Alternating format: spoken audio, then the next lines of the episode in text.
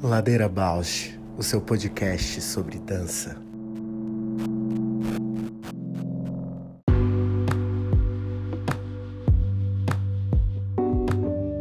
Olá, eu sou a Paula Petreca.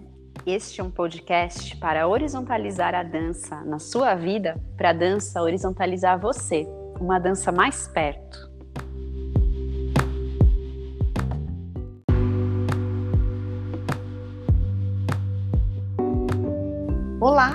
Eu sou a Juliana Alves e este é o Ladeira Bausch, um encontro semanal para mover pensamentos de corpo, com temas que nem sempre vão para cena, sem glamour e sem mito.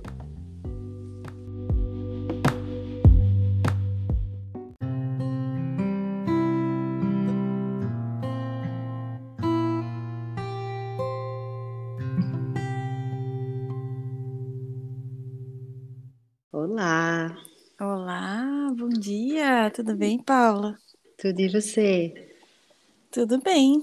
Eu tava agora, antes de, de, de te chamar, eu tava com. Meu Deus, o que que aconteceu? Porque eu uso lente de contato. E daí, aí eu falei, nossa, será que ela. Eu tava meio que enjoada, assim, sabe? Um Uhum. mal-estar, uma coisa. Eu falei, o que que tá acontecendo? Aí a lente meio que saiu do lugar, eu fui ajeitar, eu falei, nossa, mas ela tá ali no lugar e eu tô vendo diferente. Um olho, mesmo com a lente igual, mesmo com a miopia igual, eu tô vendo diferente. Então, eu tô achando que um olho aumentou o grau e o outro não. Pode ser, e pode ser às vezes uma coisa mais passageira, né? Tem umas coisas, tipo, de às vezes a vista ficar embaçada, não tem? Tem Ou ter- também. Eu tenho muito fotofobia, de às vezes assim, tá, tem muita luz, parece que eu não consigo enxergar. Tem Sim. sempre óculos escuros. É, daí eu levantei e fui de novo. Falei, mas será que ela tá rasgada? Porque às vezes rasga a Aham. lente. Será que ela tá muito suja? Lavei de novo. Lavei umas três vezes seguidas. Deixei de molho ali, um pouquinho, no sorinho. Falei, não, mas eu realmente tá diferente. Eu fiquei assim, ah, que, que, que eu tô querendo a coerência entre um olho e o outro, tipo, que eles sejam iguais, que eles se comportem iguais e, E não é, né? e não é. Você tem o né? tamanho dos olhos iguais? Não.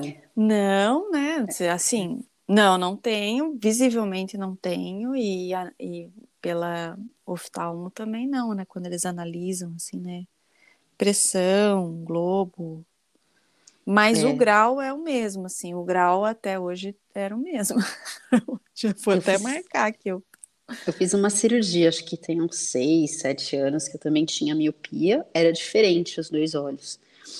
Mas, bom, com a miopia, eu não acho que foi igual- ficou igual. Eu ainda acho que, por exemplo, quando você fecha um olho, fecha o outro, eu acho que enxerga diferente. Aham. Mas você tá dizendo enxerga, enxerga você vendo, né? Não a gente vendo os teus olhos diferentes. Não, meus olhos são totalmente diferentes. Aliás, um lado do Aham. rosto são duas pessoas. Aham. Outro Aham. dia eu estava até vendo um maquiador dando dicas, né, de como você se fotografar melhor. Ele fala sempre quando é foto de perfil na diagonal e o lado menor do rosto.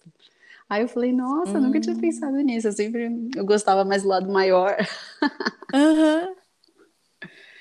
Mas enfim, é muito é bem diferente a forma, né? Mas quando eu faço esses exercícios de piscar, né? de- no yoga tem muito da gente fixar o olhar. Eu sinto que o lado direito e o esquerdo, às vezes até a luz, sabe? A luminosidade parece que é diferente. Mas é interessante, agora eu tô aqui parada no, no qual é o meu lado menor e, como, e qual é a diagonal que eu vou tirar. Desculpa. É, não somos iguais e não somos simétricos, E nem constantes. nem constantes e nem coerentes.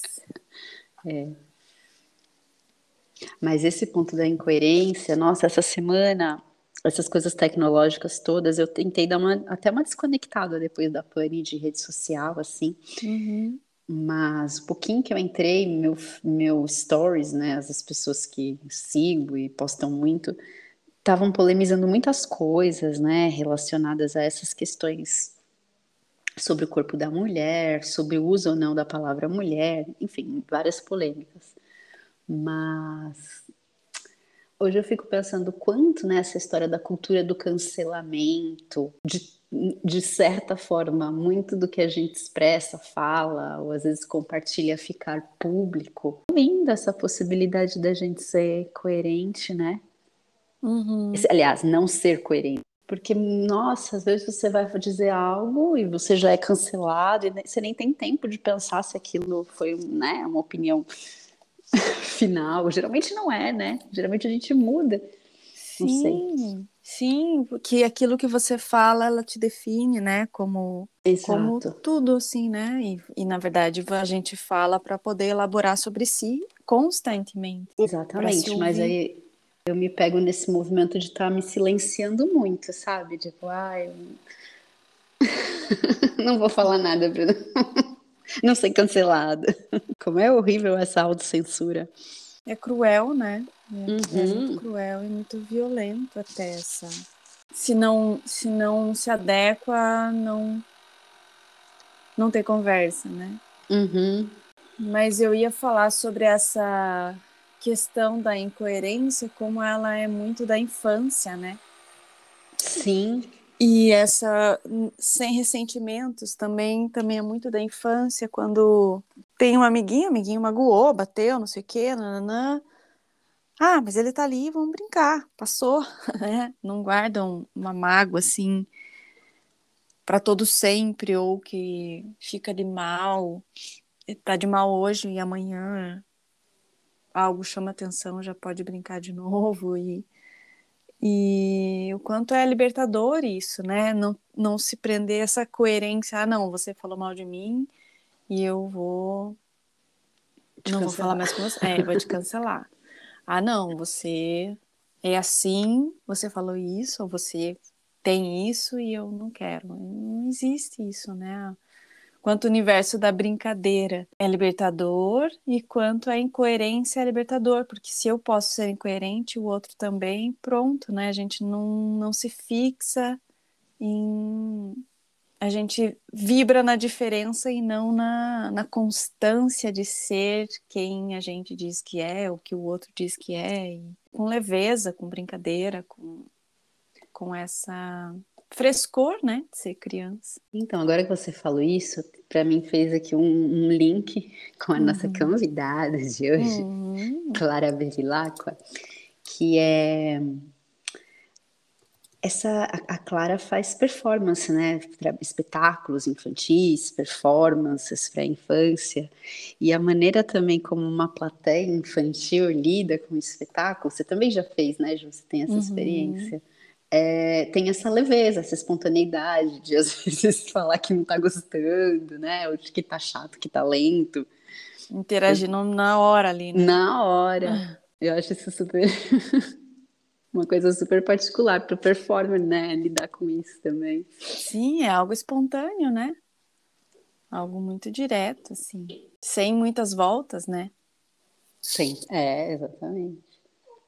Nossa, estava ouvindo um podcast hoje sobre sobre vários temas, na verdade, mas é da Cris, Cris Guerra e muito inspiradora, assim, e ela falou sobre esse lugar quando a gente entra na linguagem, eu nunca tinha entendido dessa maneira que ela explicou, que quando a gente entra na linguagem é quase que uma morte daquelas é, é, fantasia que a gente tem quando criança, que quando você a linguagem ela não está elaborada, né? Ela pode ser qualquer coisa, né? Você pode falar e significar um monte de coisa, né? Uhum. Mas quando você passa a entender, e principalmente na escrita e na leitura, que uma palavra significa aquela palavra, a gente se limita, né? Tum, fecha. E aí, quanto a gente sofre por não poder falar qualquer, qualquer coisa para aquilo, assim, não poder criar sobre aquilo. Então é um, um processo muito de muito sofrimento ao mesmo tempo que socializável, né? Porque daí você passa a usar de um recurso, de uma ferramenta para poder falar aquilo. E aí muitas tentativas, elaborações, insistências, repetições, para poder, porque daí você, a gente tem um recurso palpável para simbolizar, porque daí a gente não, não fantasia mais, a gente ressignifica as coisas, né? E vai só no processo de ressignificação. Tava, é, tava muito interessado. Ouvi e falei, no... claro, a gente sempre fala sobre isso, né? Sobre a linguagem, sobre o, o a, é que a, a Maria tá nisso, o Abel também tá nisso e tá. E eu hum. tenho essa curiosidade também, porque parece que a linguagem é também uma ferramenta para falar das emoções e falar de si, ao mesmo tempo que para mim está quase que semelhante à manualidade. Quando você consegue fazer algo também a partir da sua invenção e cria as, as tuas ferramentas e estratégias para construir algo que você nem imaginava, mas que de repente se elabora de tal forma em objeto, é também um processo de ressignificação das emoções e de algo que está transferindo para a matéria, né? algo seu, assim. Então, eu sou muito curiosa em relação a isso. Ela simplesmente é espontâneo, né? Simplesmente reage. É. Tá na mesma vibração da fantasia, do lúdico, do, do da, da, arte ali em si, né? Que é para para se afetar. E ela simplesmente reage, né? Ela não. Aí, quando vai crescendo, vai, como você falou também, né? Vai punindo, vai limitando, vai ficando com medo de ser incoerente, de falar uhum, besteira, de uhum. se colocar, de ser cancelado, de não sei o quê, e aí a gente vai perdendo esse frescor. Então, você quer falar mais da Clara? Eu quero, quero ouvi-la muito, né? Eu conheci a Clara já lá em Portugal, quando eu não morava mais lá, em momentos que eu estava visitando, porque a Clara é filha da Fernanda Bevilacqua. Uhum. Uma bailarina que eu sempre ouvi falar muito dela, né? Que trabalha acho que em Uberlândia. Tinha um festival muito interessante, tem uma escola de dança, o Aiki Dança. Então a Fernanda foi sempre alguém que né, ouvia falar, alguém que eu tive um respeito, assim. E aí eu conheci a Clara, que a Clara também foi estudar no SEM, Uhum. E a gente se conheceu, acho que quando eu fui dar um workshop no risco da dança, ou se aproximou mais, porque na época a Clara estava trabalhando, tava não, né? Já tem um trabalho de anos, né, com criança. Ela e o companheiro dela, o Guilherme, que é músico, criam performances, criam outro tipo de atividade, né, espetáculos também relacionados à infância. E a minha curiosidade, talvez acho que quero ouvir ela sobre várias coisas, mas é também entender esse caminho dela, né? Que nasceu dentro de uma escola de dança, uhum. cresceu, né, nesse mundo da dança e continua nele, expandindo, trabalhando com infância. Não sei, eu vejo um ciclo, né, da infância dela com essa infância que ela trabalha, mas queria ouvi-la, como que é isso, enfim, outras coisas. É, eu não tenho tanta proximidade assim nessa né, como você, pessoalmente, mas claro que reverberou em mim muitas coisas, né? Especialmente com relação às crianças, em relação ao SEM, né? Tô sempre acompanhando, a gente acabou ficando com muitas amizades em comum e com trabalho ou vontades é, muito próximas, assim, né? Num campo muito próximo. E sou imensamente curiosa, assim, de, de ouvir mais, de conhecer mais.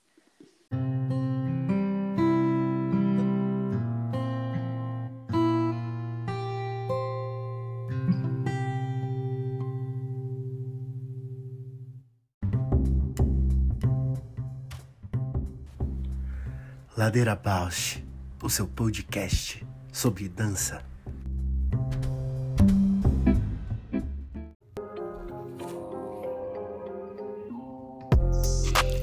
O Ladeira Bausch tem uma parceria com o Portal Mude. Você pode seguir a gente por lá e acompanhar as novidades sobre dança exclusivas desse portal. Se você tem interesse por uma parceria com o Ladeira, manda sua proposta pra gente. ladeirabausch.gmail.com Ei, bem-vinda, Clara! Obrigada. Bem-vinda, que bom te conhecer por aqui. Aqui é a Ju. Oi, Ju, finalmente. Eu tinha esse sonho já há muito tempo. Ai, que linda! Eu também. que demais. Que bom ter você aqui, Clara. A gente estava fazendo uma introdução falando de você.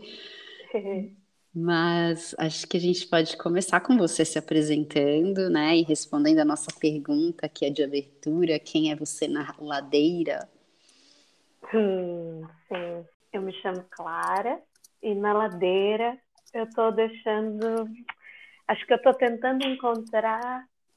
Não encontrar o fim da ladeira. Lindo. Acho que eu estou tentando não encontrar o fim da ladeira. Acho que eu tenho sempre um desejo de encontrar o fim. Uhum. E aí eu estava aqui antes de começar, estava dando uma aula para umas miúdas aí no Brasil que eu comecei a dar desde quando a pandemia começou, assim, a gente está experimentando esse, essa coisa à distância, e aí fui me dando conta que eu sempre tento encontrar o fim. E aí eu falei, olha, se calhar acho que eu quero descer essa ladeira sem encontrar o final dela. Já é um bom começo. Tô contigo, tô contigo nesse momento. Sabe que eu tava, essa semana eu fui ouvindo, assim, alguns episódios do podcast, Ju, porque hum. ela, tá, ela tava costurando um saco para colocar roupa suja, a Margarida do Cem. Uhum. E aí ela tava costurando a mão, e eu falei, nossa, Guida, você tá costurando tudo isso na mão? E ela falou, é. Aí eu tava conversando com ela, tanto que eu adoro as manualidades também, acho que a gente deve se encontrar em algum momento. Uhum. Eu adoro as manualidades, só que eu tenho um desejo de acabar logo. Uhum. Então eu começo assim com muito delicadeza, com muito amor. O amor não acaba, mas que eu começo com muito cuidado e depois assim os pontos vão se abrindo para poder terminar logo. Que ótimo você falar disso, porque eu também comecei muito nessa vibe assim, e aí é, eu entendi que tipo desmanchar era uma delícia e começar de novo, desmanchar e começar de novo. Eu daí, nossa, porque às vezes erra um ponto, daí eu ficava muito puta com a minha mãe, porque ela falava: "Não, filha, não dá para seguir assim. Tá ruim esse ponto, não tem que voltar". E eu ficava fula da vida porque eu tinha que refazer. e daí depois, né, depois de adulta e, e quando eu voltei a fazer crochê e tal, eu, eu tinha um imenso prazer, falei, vou começar de novo. E daí começava, começava. E daí, exatamente isso que é a, talvez a ladeira, né? Você não quer concluir mais o, o negócio. Eu comecei uma colcha para minha cama no começo da pandemia, tá até hoje que eu estou fazendo os quadrados. Penélope, né?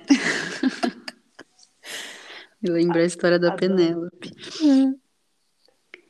Mas, a Penélope, eu não conheço do, da Odisseia, que está esperando ah, Ulisses. Sim. Aí ela faz a coxa e desfaz todo dia, porque ele não chega, então como que ela não vai...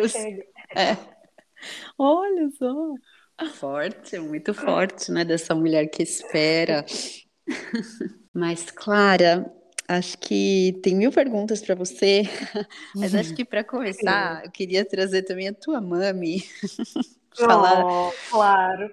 que eu fico pensando assim, né, no teu percurso, né, esse fato de você ter sido uma criança que cresceu no meio da dança, numa escola de dança, como é que isso te forma? Como é que você, né, vai ganhando a tua autonomia, o teu caminho próprio, com uma referência tão forte, né, como a tua mãe?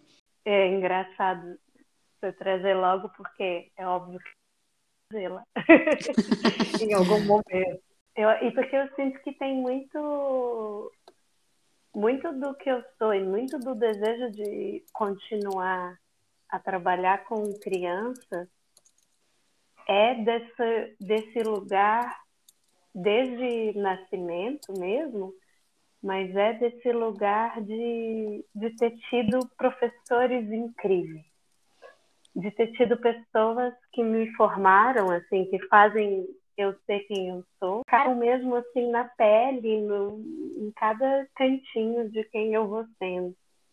E aí, é claro que a primeira delas é minha mãe, né?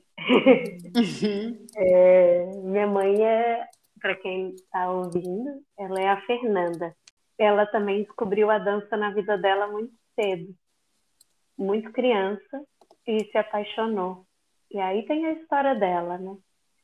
Mas eu brinco que eu brinco com ela, eu falo, nossa mãe, você não me deu outra possibilidade, né? Você não me, você não me, acho que contrário de tanta gente que lutou muito para poder seguir uma, né, um, um, percurso na arte, na dança, eu brinco que eu não tive outra escolha.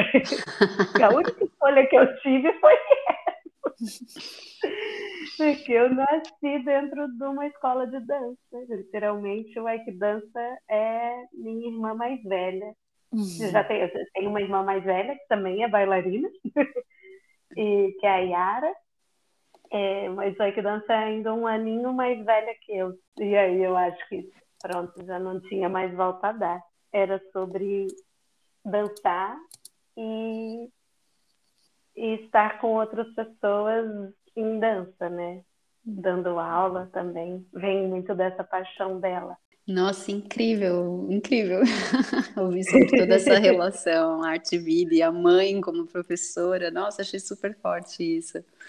Porque mesmo quando não é professora, já é professora, mas assim. É o tempo inteiro, né? Ela... Uhum. E ela brinca que ela, quando ela era criança, a brincadeira preferida dela era colocar as bonecas assim e começar a dar aula de balé para as bonecas. Essa era oh. Ela passava a infância brincando.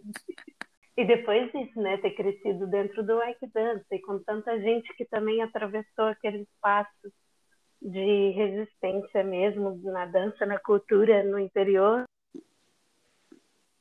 E tanta gente que saiu de lá, né, ter, ter tido contato uhum. com essas pessoas, o Wagner, Schwartz, é, tanta gente. Depois o olhar sobre o corpo é mesmo um espaço de formação uhum. muito privilegiada na dança.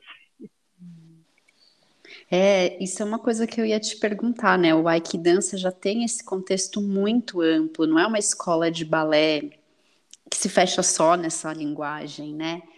E aí, você quando começa a dar aula, é aula de balé, como é que é esse caminho do balé para essa dança mais criativa, esse lugar mais exploratório que você e o Guilherme fazem hoje, né? Mas ou isso sempre teve? Como que é isso?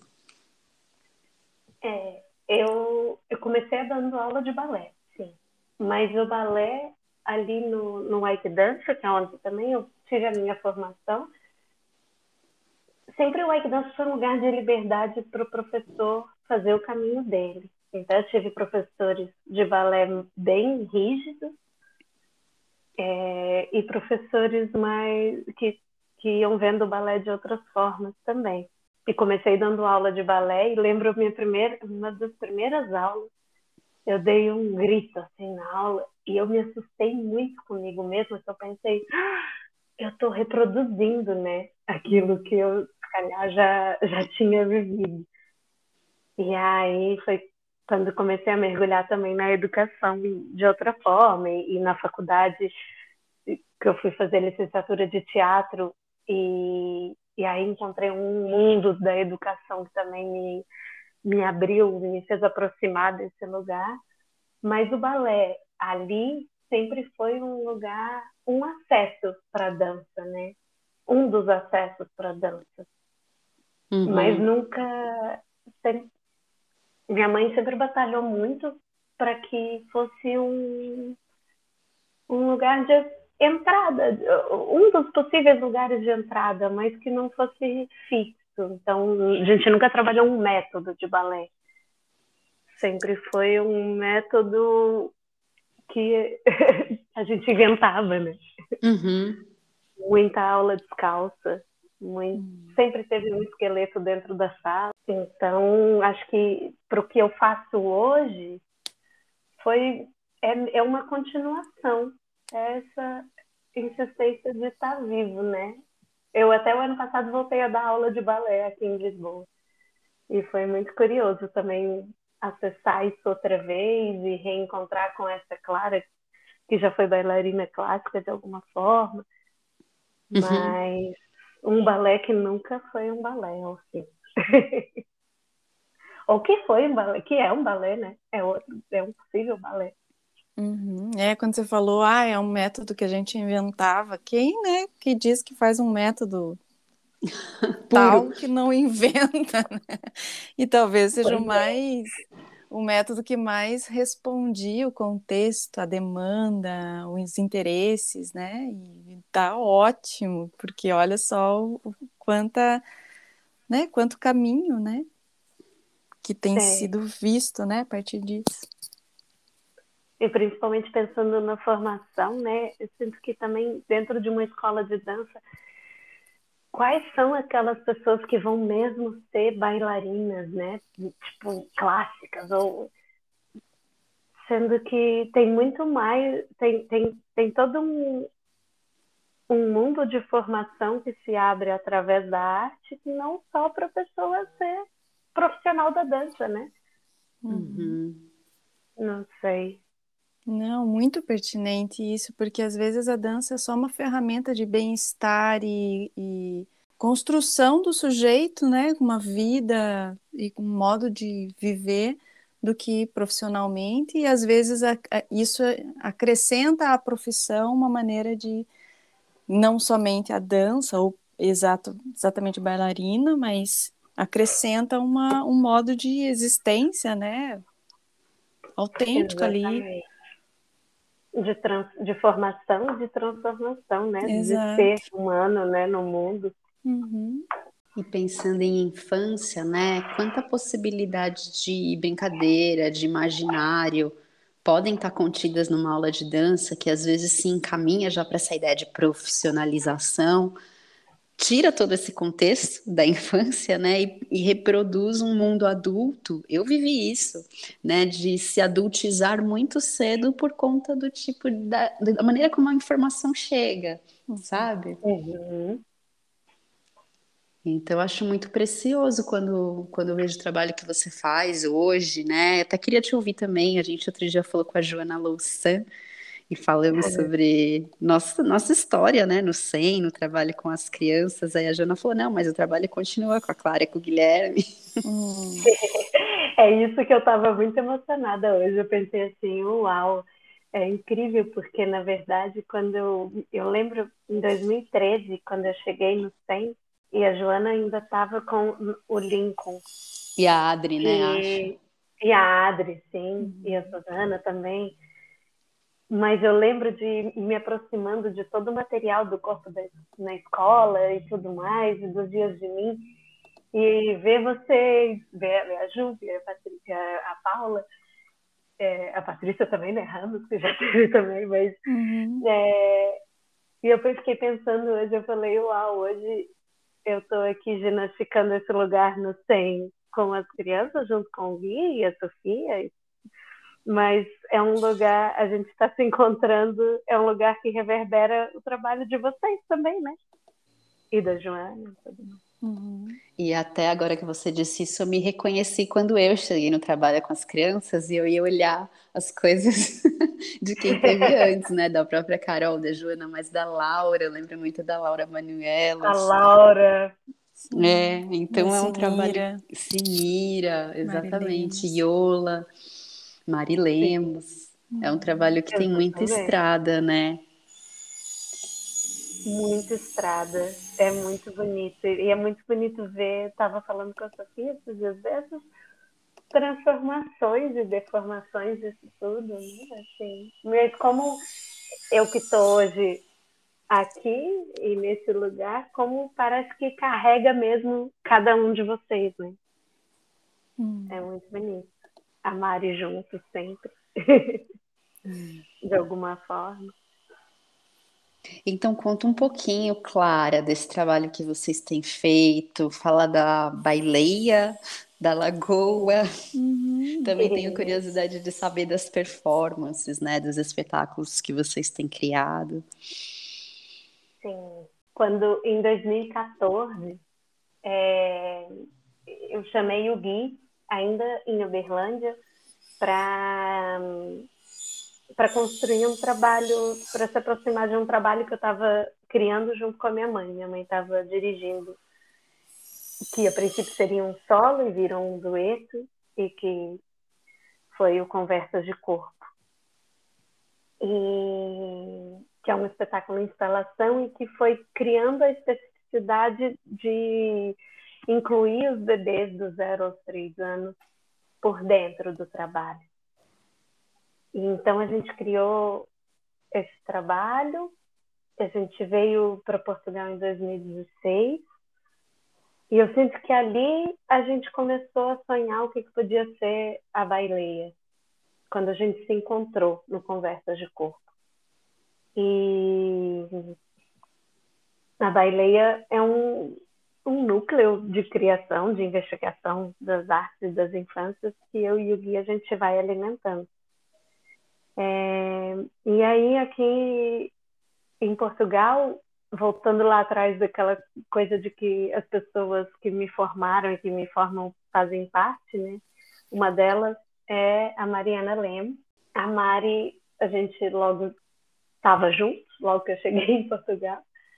E aí a gente foi construindo esse caminho de poder dar continuidade a esse espetáculo por aqui, essa criação e os encontros com as infâncias. Ela e, e foi num momento em que ela estava construindo junto com a Sara e Jaleco e com a Lisandra o coletivo Lagoa e a gente foi se aproximando desse lugar, foi construindo isso junto começamos a fazer o Conversa de Corpo acontecer aqui em Portugal, em, em, em simultâneo com a aproximação com o trabalho com o SEM e com o corpo na creche, que chama de corpo a crescer. Não sei, sinto que é mesmo essa coisa do de estar fazendo aquilo que se faz todos os dias. A gente foi continuando conversas de corpo em alguns teatros, surgiu o desejo de construir o Junto, que é também um espetáculo de instalação, e dessa vez a Mari teve à frente da encenação. É, e a gente foi alinhavando e tentando aproximar o que, que poderia ser um, uma criação em que a gente não impunha uma relação, mas que a gente pudesse praticar a clareza do convite por dentro do trabalho. Então, o que, que seria esse lugar do performer que convida as pessoas a estarem por dentro do trabalho, as pessoas de muitas idades, vendo esse fio que é muito delicado entre ser artista, ser performer e ser educadora. Uhum. Então, a gente foi criando essa forma de, de criação, foi descobrindo, né, vendo ela se revelar essa forma de criação com as crianças, né? Ainda mais tem essa coisa dos espetáculos infantis, os espetáculos para as crianças, e a gente sempre ficou conversando muito o que, que podia ser um espetáculo que, ao invés de ser para, né, é para e com, obviamente, mas que ele é é, um espetáculo que ele pudesse considerar a presença dessas pessoas nos primeiros anos de vida no mundo. Uhum. E muitas vezes o mundo ele é adulto, né? Uhum. Uhum. E quando a gente passa a considerar a presença desse, e muitas vezes, se calhar, a gente passa a considerar quando a gente começa a dar aula, ou quando a gente é mãe ou pai, ou quando vem uma criança na família, mas é, essas pessoas dos primeiros anos de vida também criam um mundo junto, né? Não excluir elas desse momento do espetáculo passou a ser esse lugar muito potente para gente. E como e que aí... era isso no processo, Clara? Vocês tinham crianças por perto para ir testando as hipóteses, ou é mesmo no, no convívio, é a abertura do convívio? Eu acho que tem a ver com, a, com, com o cotidiano, com uhum. porque é, não é que de repente a gente quis fazer um trabalho para criança, né? É, uhum. Eu acho que eu não consigo, é essa coisa da não consigo ser artista sem ser educadora e nem ser educadora sem ser artista. Então. É, é, vem desse cotidiano de estar na sala de aula, nas escolas, eu amo estar nas escolas, de estar convivendo com as crianças do coração também. Uhum. E como é que isso vai se perfurando os caminhos da criação, né? É... Então, óbvio que em, em alguns momentos convidava as crianças a estarem mais perto daquele lugar da criação, mas isso que elas sempre tiveram, nem sei. Uhum. Engraçado essa pergunta que parece que eu nem sei uhum. separar muito assim. Muito sei lá, tem, tem algumas festas que não sei, tem algumas festas que eu sou convidada e outras não, né? Então, tipo, eu li algum momento que criança se calhar não estava, mas ela sempre esteve ali. Não sei se eu estou sendo clara. Está sendo clara. Sendo clara, clara. Não, o que eu ouço quando você está falando isso é que na verdade, é um, parece que é uma conexão, assim, né? Algo que te conecta quando você está com as crianças, que te, que eu sinto em mim também, né? Estou aqui tentando uhum. traduzir, tentando é, esclarecer Sim. em mim o que está claro para você. assim, que é algo que, que conecta no, no universo da, né, do, do, encontro com as crianças e que quando você trabalha, ela está em, tá em ti, né? Tá com a gente, assim, aquele encontro mesmo, né? Então, não necessariamente que ela está presente porque a criança precisa ser criança e não está criando um processo de criação que venha, venha para a cena e tal, porque isso talvez esteja mais dentro né, do, do teu fazer, mas eu ouvindo assim, eu, eu entendo que é isso, que é a, a, o, o encontro e o convívio com as crianças acaba reverberando em ti, né? Quanto, quanto performer, quanto criador, artista, enfim eu sinto que tem esse lugar da aula, e isso eu aprendi muito, foi muito transformador quando comecei a, a gente começou a a propor os encontros regulares no SEM. Há cinco anos que a gente está todas as quartas-feiras ali com as crianças, e esse lugar de espaço de criação, da uhum. aula enquanto um ato mesmo de criação, né? Uhum. Então, por vezes foi muito angustiante para quem também vem, por mais que eu venha de uma formação em que eu era uma professora que eu imagino bem aberta, tem a selvageria do SEM, né? Uhum. e ver esse lugar de descer a ladeira sem ver o fim dela, né? Sem tentar encontrar o fim dela. E aí esse lugar que é da criação e deixar a coisa ir acontecendo, o encontro se revelando e é muito, foi muito engraçado que enquanto eu estava refletindo, Ju, eu lembrei que no junto, no espetáculo, eu, eu o Gui e a Mari, a gente foi para dentro de um estúdio, e aí quando a gente chegou lá, a gente passou uma, uma hora e meia, não sei, não lembro bem, dançando. De repente a gente se olhou e falou: pronto, já sabemos o que, que vai ser. Parece que estava todo ali o trabalho, sabe? Porque hum. é mesmo sobre aquilo que, que se faz todo dia, a gente já trabalha tanto junto, né? A gente já estava ali, a gente já está tão junto todos os dias trabalhando e trocando, que de repente as coisas apareceram no corpo ali só naquele formato que, que uhum. foi, mas que poderia ter sido outra coisa, mas que naquele momento aquilo se configurou daquela forma que já existia, que já tinha acontecido com as crianças em sala, na rua, nas escolas e tudo mais. E que eu acho que tem muito a ver com a, o trabalho de presença e corpo que, que sinto, né? E percebo que isso sem trabalho, que quem está próximo disso também reverbera esse tipo de trabalho, né? Que é deixar com que o corpo organize aquilo que percebe e sente né, nos encontros na, na, com pessoas e lugares E isso já é, né? É lindo você falar isso da, né, da ladeira sem fim, porque é uma aula com as crianças, que às vezes nem dá mais para falar de aula, né? Mas é um encontro, uma vivência, uma experiência, porque do que se dá ali, né? Porque essa é, é tão é tão necessário a gente falar mais disso nas, nos encontros com as crianças, porque existe tão essa essa sede, esse anseio, né, de o que, que vai ser, o que, que elas aprendem, qual que é o conteúdo, o que, que elas vão sair daqui formadas como, né, uhum. vão ser o quê. E é, é violento, né, pensar isso, assim.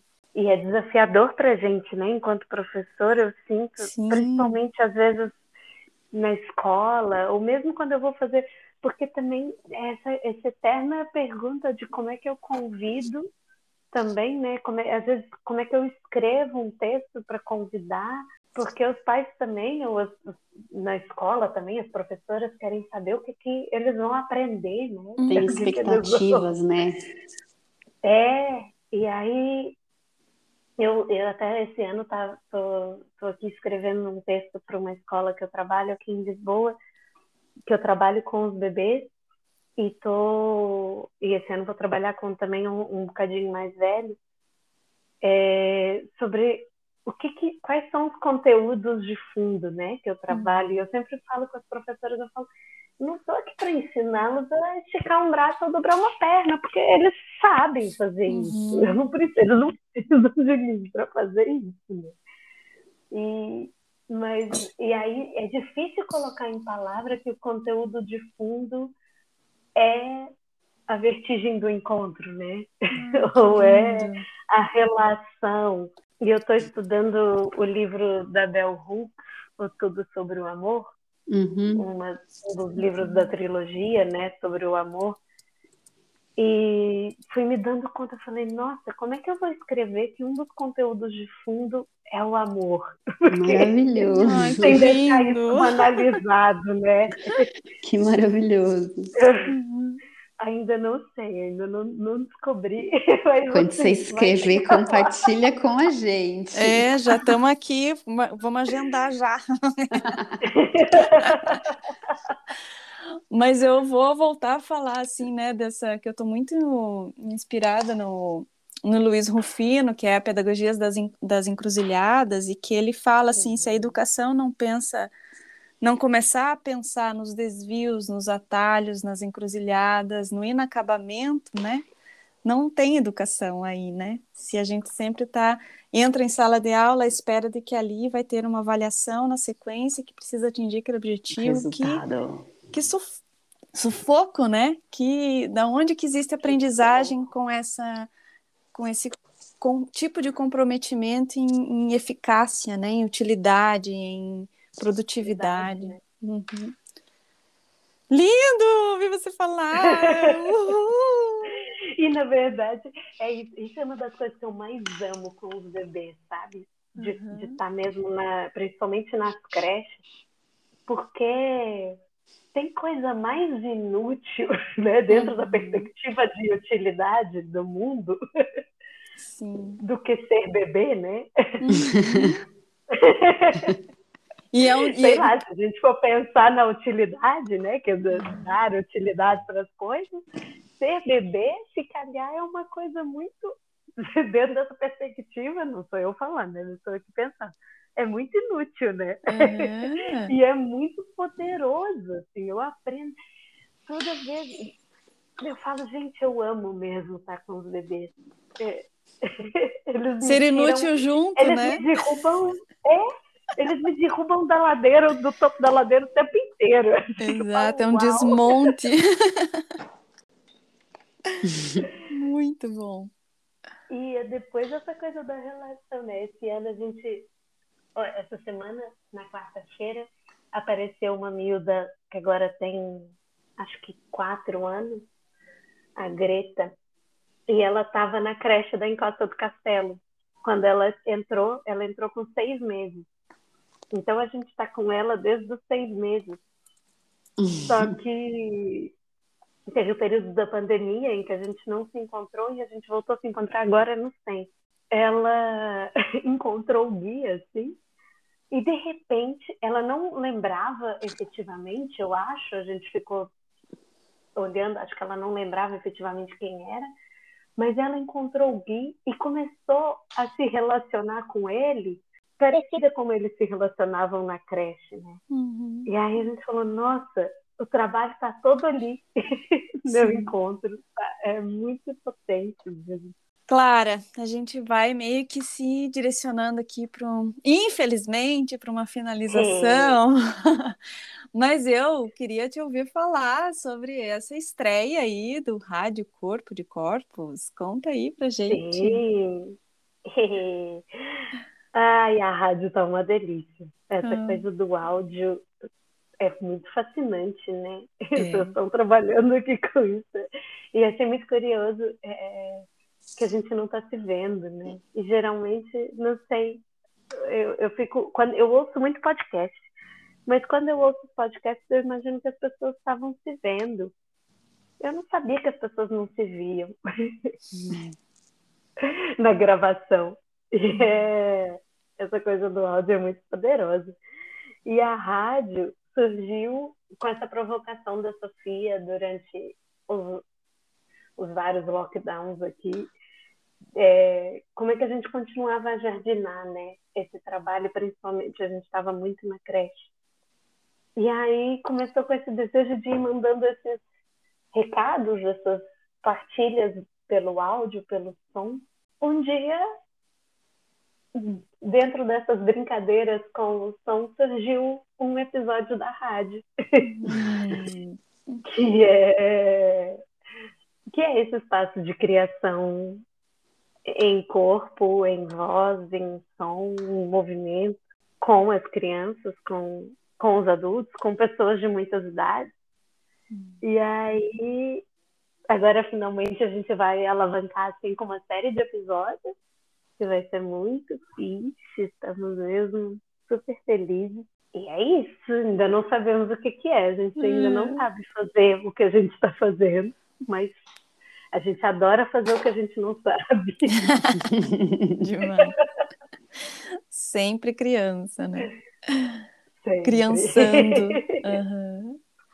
E você gostaria de fazer uma audiodescrição de alguma cena, de algum momento, do, né? Do, de, de alguma dança? Uhum. Sim. Fiquei pensando nisso. A Paula tinha falado, eu fiquei pensando uma que está assim muito presente no corpo agora, que é uma multidão de corpos que vinha andando assim para frente, como quem anda para trás, um constante avançar como quem vai recuando. E do outro lado tem dois corpos, que são um bocadinho maiores do que os outros, e que vão descobrindo na mão um gesto de quem puxa uma corda. E enquanto eu puxo a corda para trás do meu corpo, eu vou avançando para frente. Em simultâneo, enquanto aquela multidão que vem vindo para frente recuando para trás. Hum.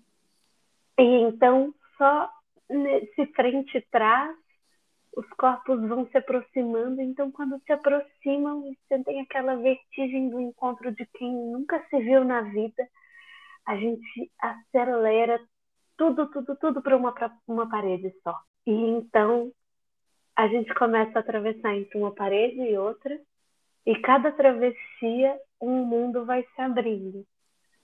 Ora é muito rápido, ora é muito lento, ora é pelo chão, ora é de costas, mas não é coreografado. É mesmo descobrindo a cada travessia o que, que vai acontecer. E aí, por mais diferenças que a gente tenha de histórias de vida, de privilégios, de tudo, naquele momento a gente se encontra e todas essas diferenças tem ali a possibilidade de desaparecerem, mesmo que por um instante. E é a descrição de um encontro que a gente teve com crianças afegãs que chegaram aqui em Lisboa E Nossa. eu e o Gui a gente esteve com elas agora, numa sexta-feira, e foi uma das coisas mais incríveis, um dos, um dos aprendizados mais incríveis que eu tive no corpo recentemente. Ai, Clara, obrigada. Nossa, é tão linda essa experiência trazer assim em palavra com essa força, né, atualizada de algo tão, acho que tanto para Paula, posso dar o direito É de falar muito isso? vivo, né? A travessia. A travessia, aham, a travessia que é algo Uhum. tão presente, né, em tantos artistas que passam pelo 100 e, e que cada um ressoa de uma maneira essa travessia, mas você falando aí, nossa, me senti lá também. Foi Me reverberou escorrendo muito, lágrimas aqui de, né, de emo- emoção mesmo. A gente também se É. moveu com a tua descrição. É, eu tô aqui com a mão suada, com o coração palpitando também. Ah, que Foi lindo, muito forte, foi mesmo muito bonito. que linda. Clara, deixa seus Claro. contatos pra gente, para as pessoas te seguirem, acompanhar o trabalho de vocês. Deixa. já a data É. disponível para o próximo. Sim.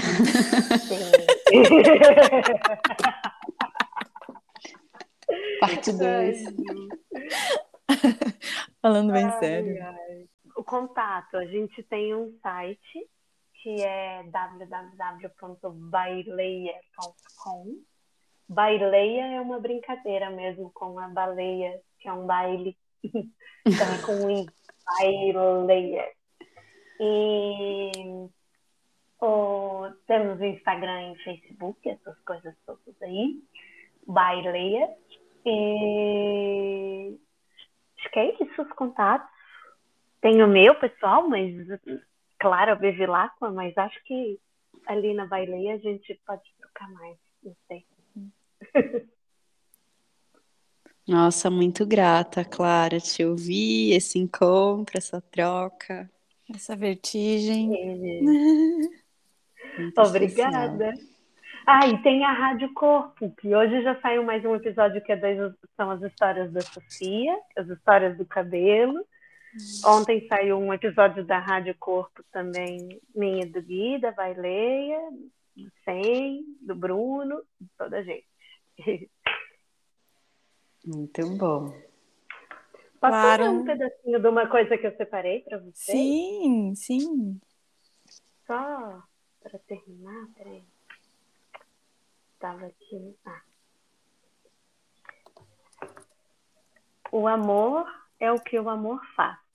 E é nossa responsabilidade dar amor às crianças. Quando as amamos, reconhecemos como, com nossas próprias ações que elas não são propriedades, que têm direitos, os quais nós respeitamos e garantimos. Sem justiça não pode haver amor. Haver amor. É da Bell Hooks. Nesses tempos tão sombrios, que a gente possa fazer uma pequena revolução amorosa. Né? Muito. Muito lindo.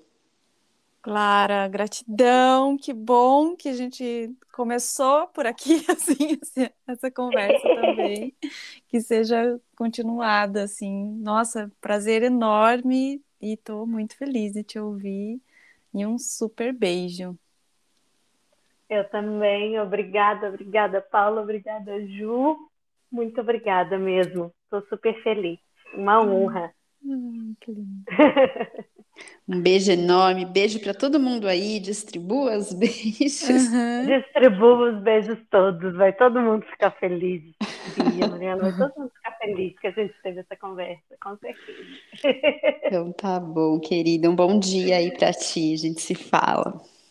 Igualmente. Bom fim de semana. Beijinhos. Beijo. Feliz Dia das Crianças. Ai, é! Sempre, todos os dias. É. Beijo. Beijo. Beijo. Beijo.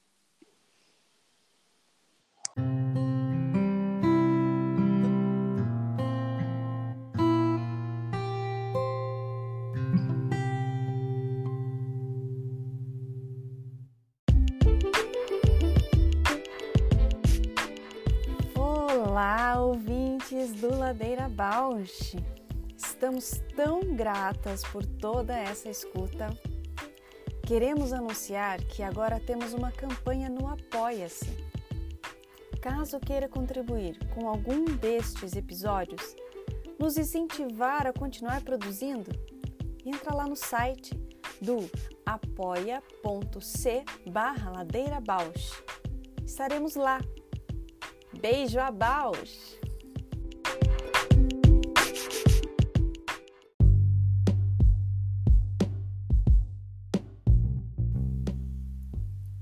O Ladeira Bausch é uma produção independente por Deusas Produções.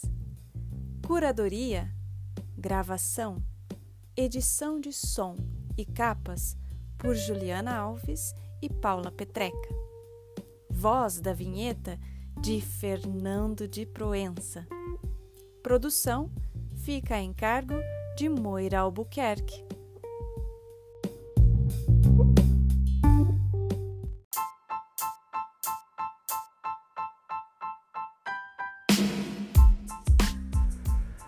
Ladeira Bausch, o seu podcast sobre dança.